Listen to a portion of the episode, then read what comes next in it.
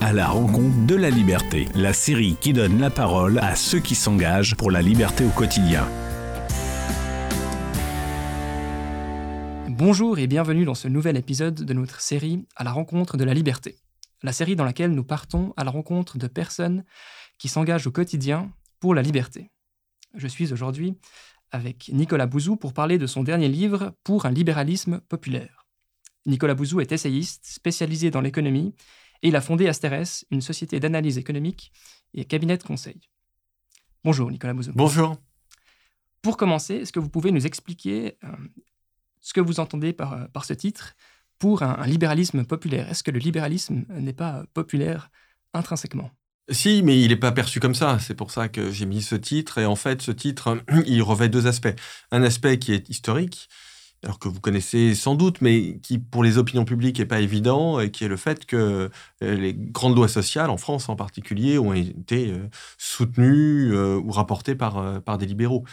C'est le cas de, la liberté de la presse, la loi sur le droit de grève. Il y a un texte de Frédéric Bastiat sur le droit de grève, par exemple, qui est absolument fondamental. La liberté d'association, la liberté syndicale.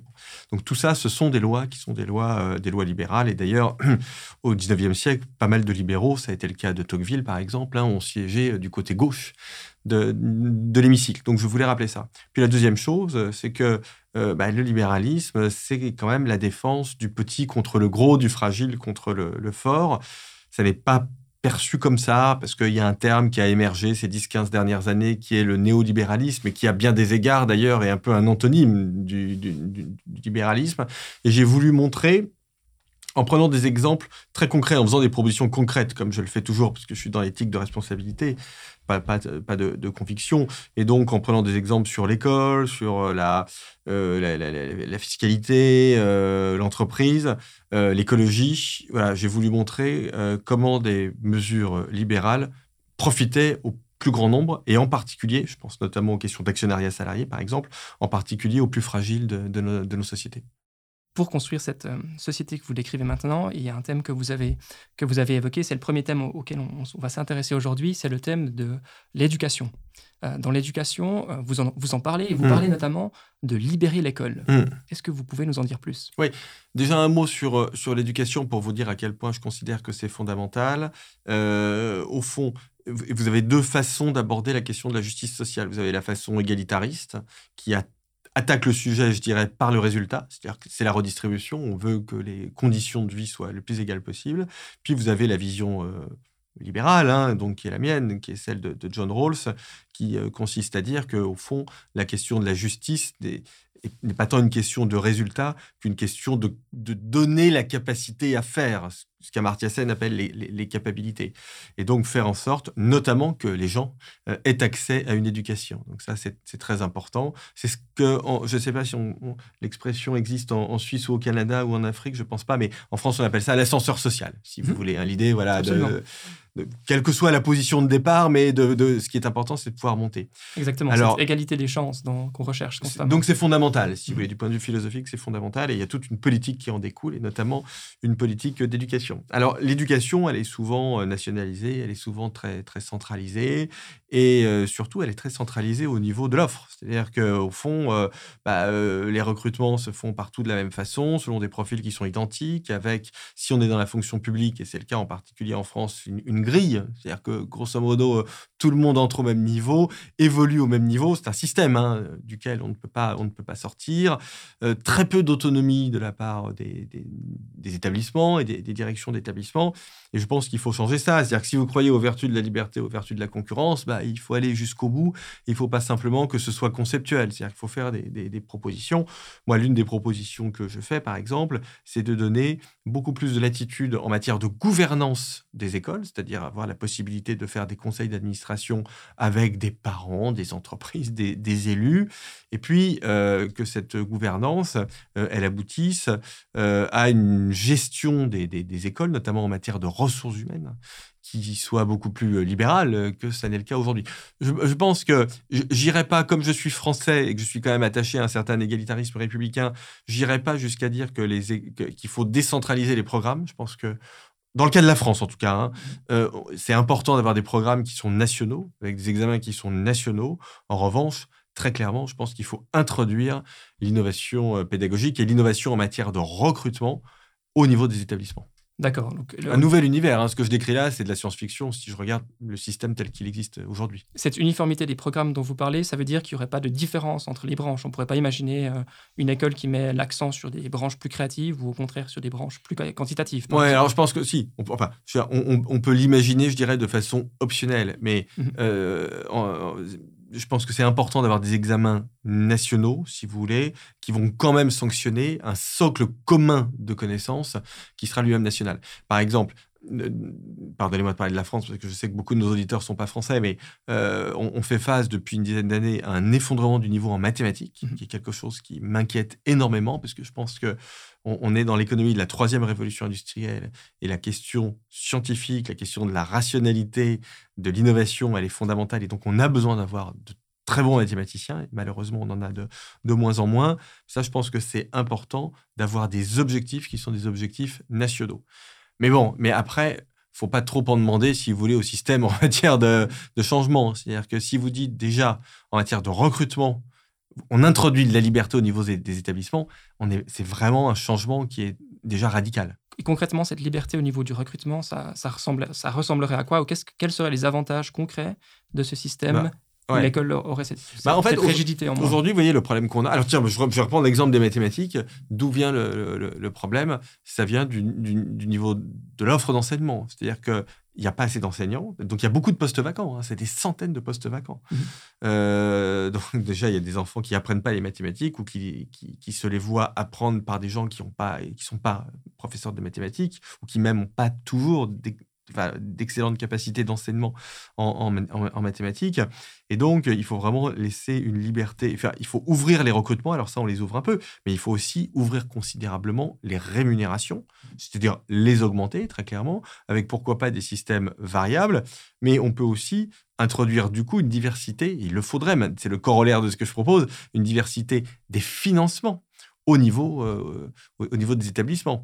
Euh, vous êtes suisse, c'est ce que font les universités suisses, hein, typiquement. Donc on pourrait parfaitement imaginer qu'une école aille chercher des financements supplémentaires parce qu'elle a une stratégie d'augmentation de, des rémunérations au niveau des, des, recrutements en mathématiques. Est-ce que cette proposition pour libérer l'école, cette compétition parmi les écoles, est-ce que c'est quelque chose de totalement nouveau? Est-ce qu'on a des exemples internationaux Vous en parlez un peu dans votre livre oui, on a des exemples internationaux aux États-Unis, mais surtout en Angleterre. Alors en Angleterre, ça s'est fait euh, en, deux fois. On a d'abord eu l'introduction il y a longtemps maintenant, et c'est intéressant parce que c'était par le gouvernement travailliste de, Tony Blair, donc à la fin des années 90.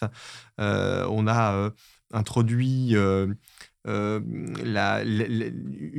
liberté pédagogique, une liberté de recrutement pour les écoles qui existaient déjà. Et ça s'est fait de façon très pragmatique. Hein. C'est-à-dire que euh, le, gouvernement Blair avait repéré euh, une diminution très forte du niveau des écoles en Angleterre. Et donc, ils sont allés voir, le gouvernement est allé voir les, écoles, les enseignants, les directeurs d'établissement pour leur dire bah, écoutez, si vous voulez rester dans le système actuel, restez dans le système actuel, il n'y a pas de problème. Mais si vous voulez un système beaucoup plus libre, vous, vous aurez beaucoup plus de latitude, vous pouvez faire ça aussi, mmh. d'accord?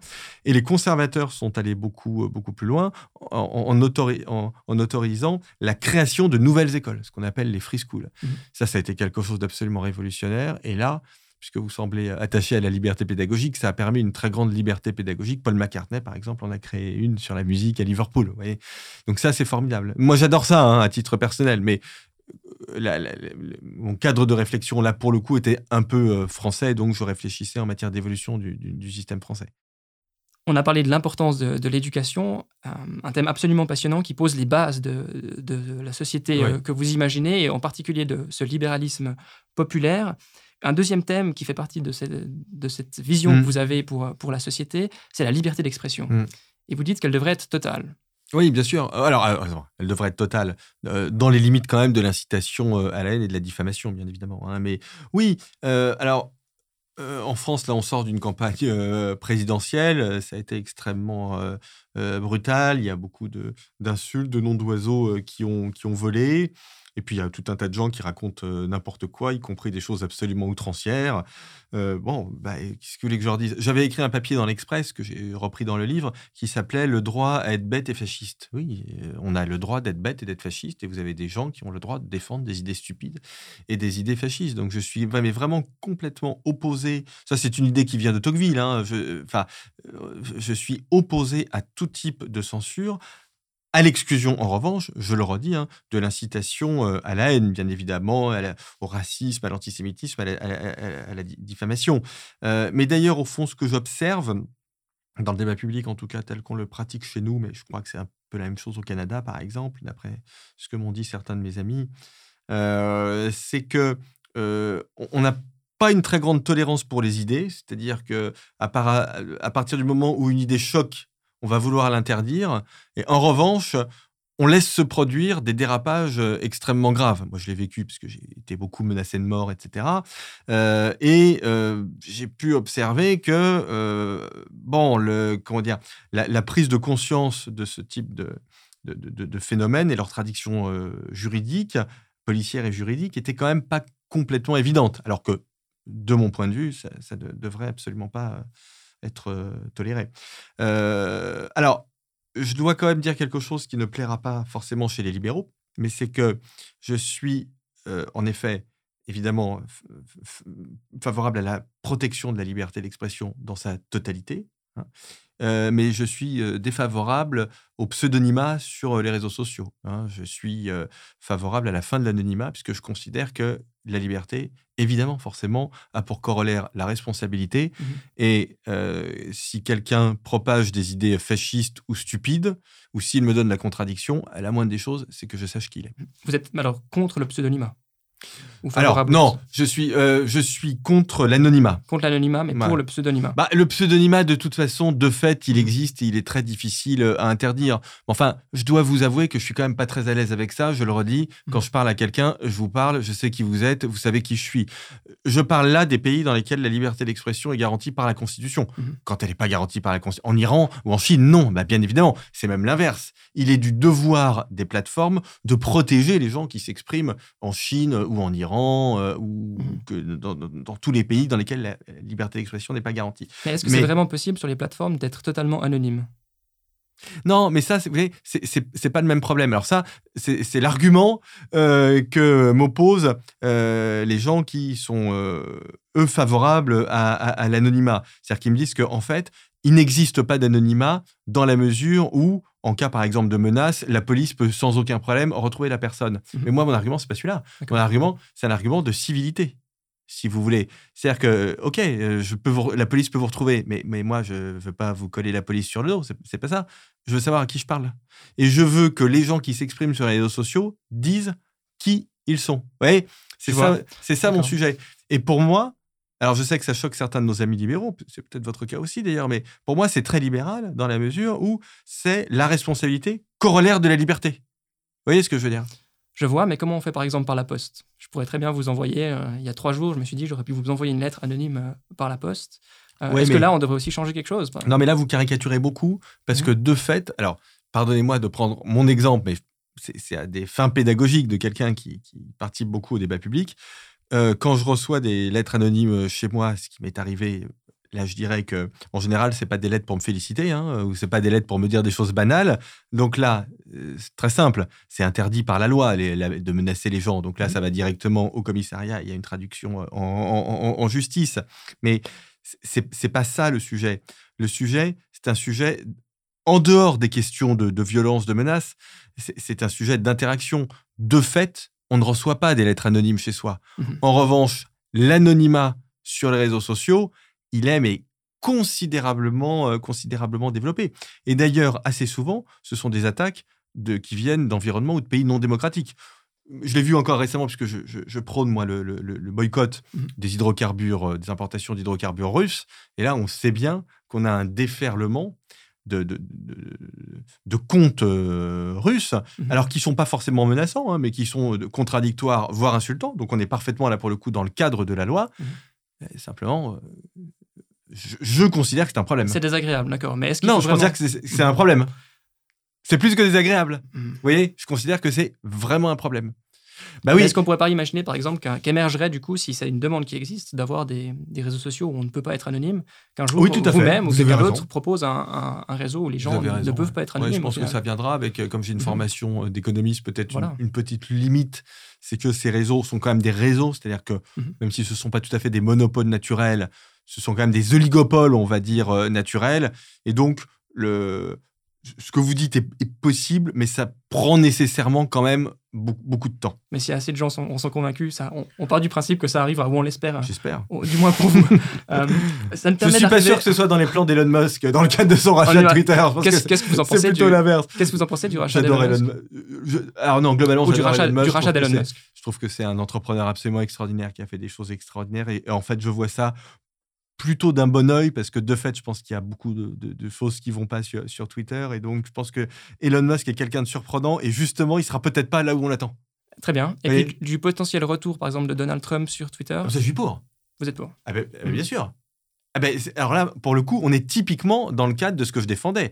Enfin, Donald Trump a le droit d'être vulgaire, outrancier. Il en a parfaitement le droit. Mhm, Absolument. Donc alors là, mais Mhm, oh, ça- Plutôt que, choqué par le fait qu'il ne soit plus Mhm. sur, euh, sur Twitter. effectivement, plutôt que l'ostraciser sur une Ah, mais- plateforme où au final, Mais puis euh, on résout aucun problème. bah, aucun problème, bien Mhm. sûr. Puis attendez, nous on est des libéraux. Enfin, moi, mes idées, je pense qu'elles sont suffisamment fortes pour apporter la contradiction aux idées de Trump. hein. Absolument. Aucun problème avec ça. hein. Mhm. C'est même le but, justement, de Et pouvoir vous- comprendre quels sont les Exactement. problèmes pour, euh, pour Donc, s'y qui opposer. viennent avec ses partisans, il n'y a aucun problème. un, li- un thème lié à, à l'anonymat ou euh, Ouais. à cette idée de pouvoir avoir un certain jardin secret, peut-être, si on peut Mm. l'appeler comme ça, sur les réseaux sociaux. Maintenant, dans la vie analogue, euh, vous parlez de la vidéosurveillance dans votre livre, et puis euh, vous seriez pour encourager, en tout cas favoriser la, la vidéosurveillance euh, dans les espaces publics. Et euh, c'est le troisième thème euh, Oui. qu'on va aborder ensemble maintenant.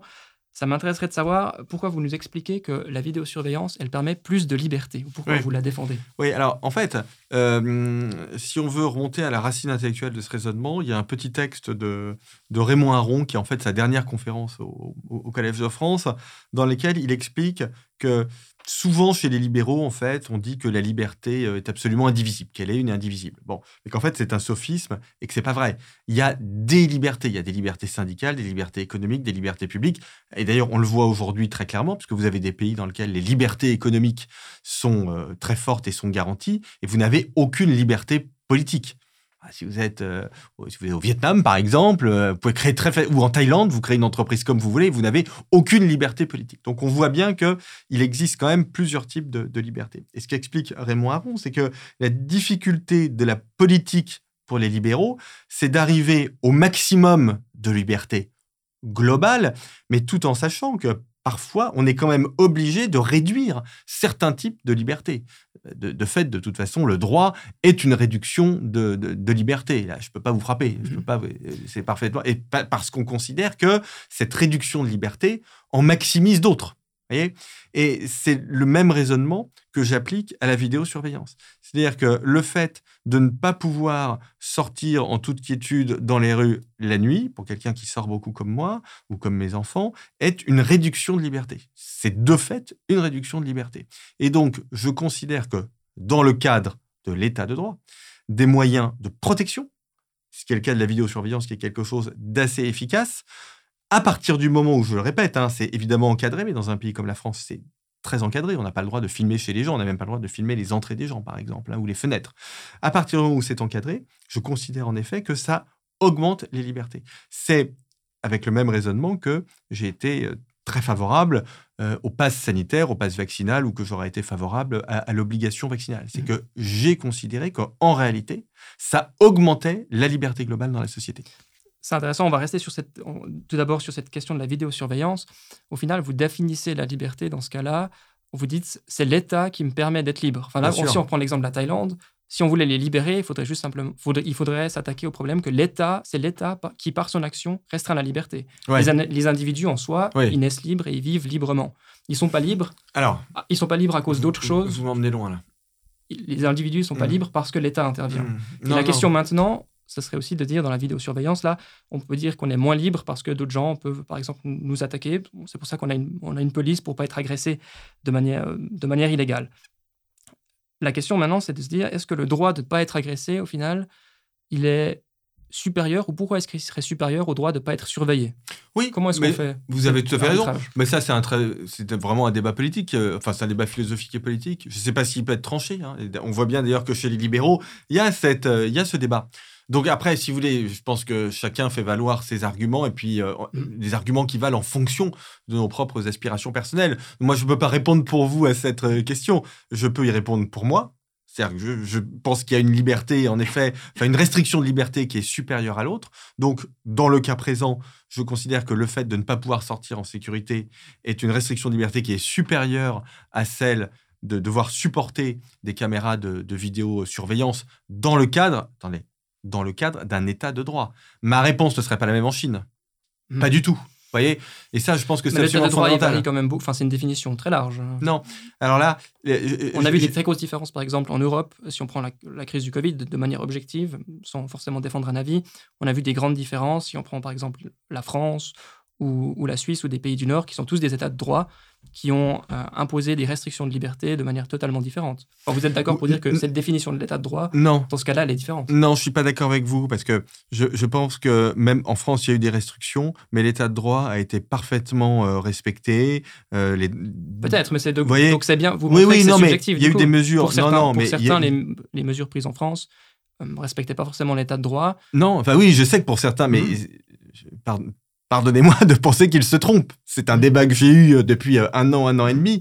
Euh, non, je- enfin, je- en- encore faut-il avoir des arguments, si vous voulez, pour me dire que l'état de Mhm. droit n'a pas été respecté. On peut dire qu'il y a eu de la bureaucratie excessive, on peut Mhm. dire qu'il y a eu euh, des excès de zèle euh, à certains moments. C'est sûr qu'il y a eu peut-être des contrôles qui ont euh, été excessifs. Ça, c'est juste, je suis tout à fait prêt à l'entendre. Mais entendre dire que l'état de droit a été bafoué ou ce que j'ai entendu et qui me semble une erreur de raisonnement extrêmement grave, que le fait que des restrictions, et, mais c'est le cas de la vidéosurveillance, nous emmenait vers un chemin qui est un chemin à la chinoise, est, une idée qui est radicalement fausse. Parce qu'en réalité, ce n'est pas la technologie, ni même l'usage de la technologie qui fait la- l'absence de liberté, c'est le droit.